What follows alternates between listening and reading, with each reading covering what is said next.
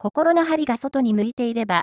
例えば、怒りの原因や恨みの原因が自分の中にあるなんていうことは絶対にわかりません。したがって、自分を怒らせたり、恨みの思いを吹き出させたりする相手、状況ばかりをあげつらって攻撃するばかりです。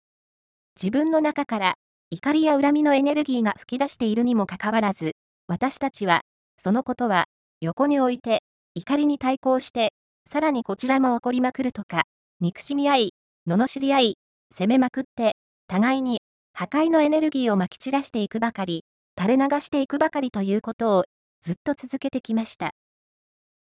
著者と読む UTA ブック。磁場と反転、その人対家留吉パート3。第9回目の今日は、78ページから86ページ。5、磁場、反転のエネルギーを発信。3の前半部分の朗読です。5、磁場、反転のエネルギーを発信。パート3。自分の中に磁場、反転のエネルギーを向ける。これまで磁場、反転のエネルギーを発信させて、その効果を目や鼻などの五感、あるいは体で確認できる実験例を掲載してきました。ここからはその効果をあなたの五感等ではなくて、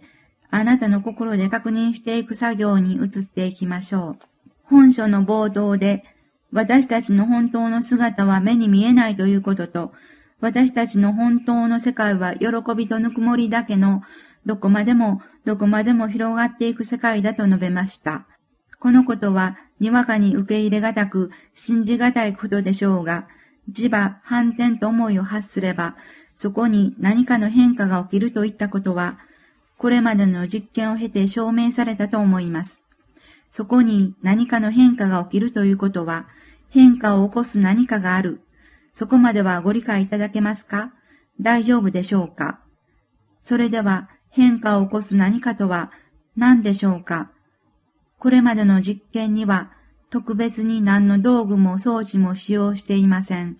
ただ、大家とメッ吉の磁場を思い、反転と発信してください、ということだけでした。ということは、この大家留吉の磁場、そして反転と思いを発信するところに大きなヒントがあるということになってきませんか？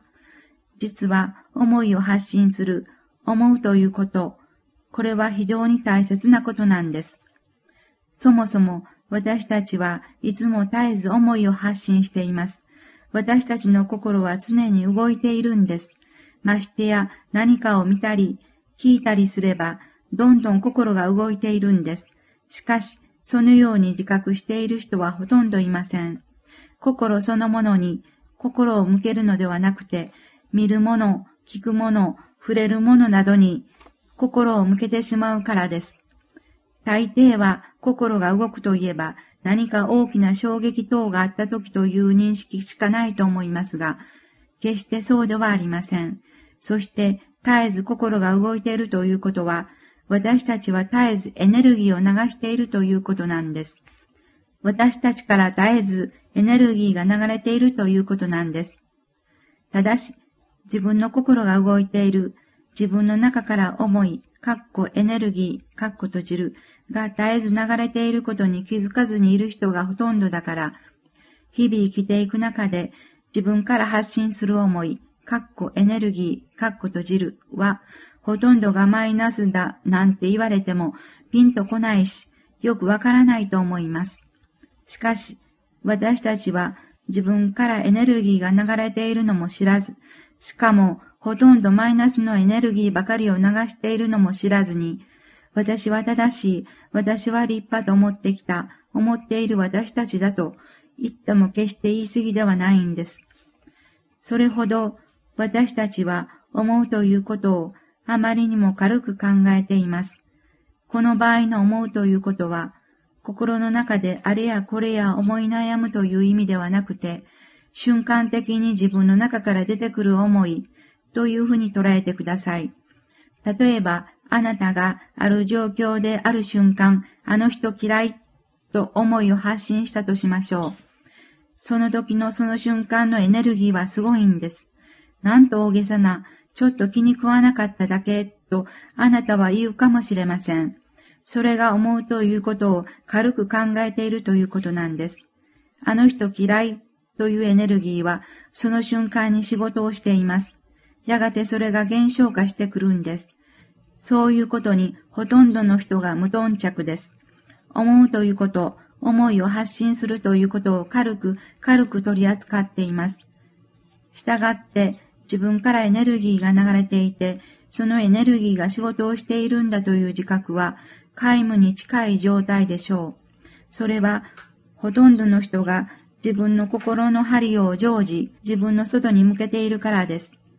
ところで今、心の針と言いましたが、心の針とはどういうことでしょうか？それはあなたがいつも何を思っているのか、何に心を向けているのか、あなたの心の向け先はどこにあるかということです。そして心の針を常時自分の外に向けている状態とは、例えば自分の家族のこと、仕事のこと、健康のこと、その他娯楽、趣味等々、つまりは日常生活全般のことばかりをあれやこれやと思っている、考えている、そういう状態を言います。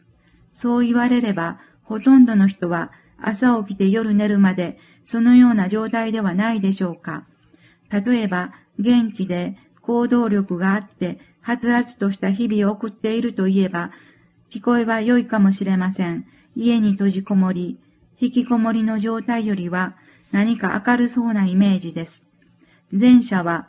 五感を通してどんどん情報を吸収していって、それによって生活の幅が広がり、外へ、外への生活を楽しんでいる感じです。後者は周囲の人たちには暗いイメージを抱かせるかもしれないけれど、当の本人からすれば、閉じこもって、引きこもって、案外自分の世界を楽しんでいる日々かもしれません。ただ、心の針がどこを指していますか、ということになれば、少々事情が違ってきます。片方が明るく、片方が暗いのではなくて、心の針がいつも外に向いていれば、どちらも暗いんです。自分の心の針が外に向く原因が自分の中にあるのに、それを無視した生活を続けていくことが暗いという意味です。また、暗いだけではなく間違っています。本来は心の針を自分の中に向けていくことに自分のエネルギーを消費すべきところをどちらも外からの情報を吸収することにエネルギーをどんどん消費していってるからです。ところで、心の針が外に向いていれば、例えば怒りの原因や恨みの原因が自分の中にあるなんていうことは絶対にわかりません。したがって自分を怒らせたり、恨みの思いを吹き出させたりする相手、状況ばかりをあげつらって攻撃するばかりです。自分の中から怒りや恨みのエネルギーが吹き出しているにもかかわらず、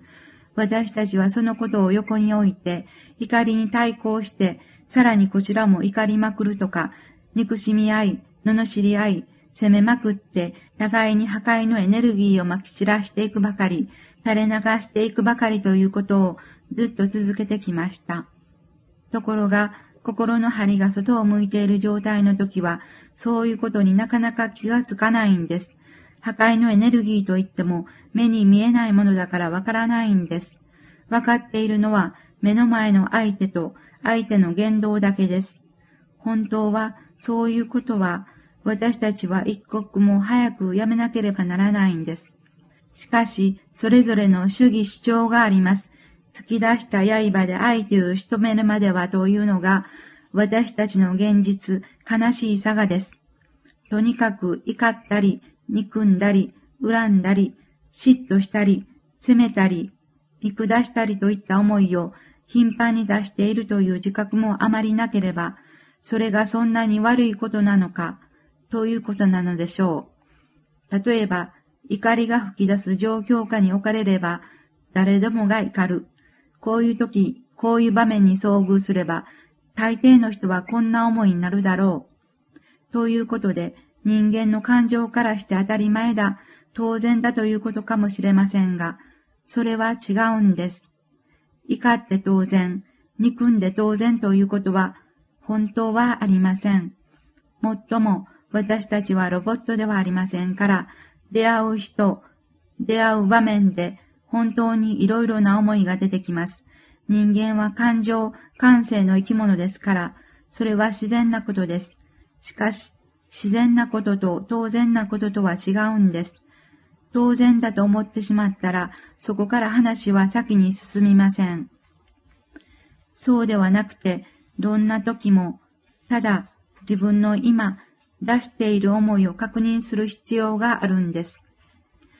当然だと思ってしまったら、その確認はおろそかになってしまいます。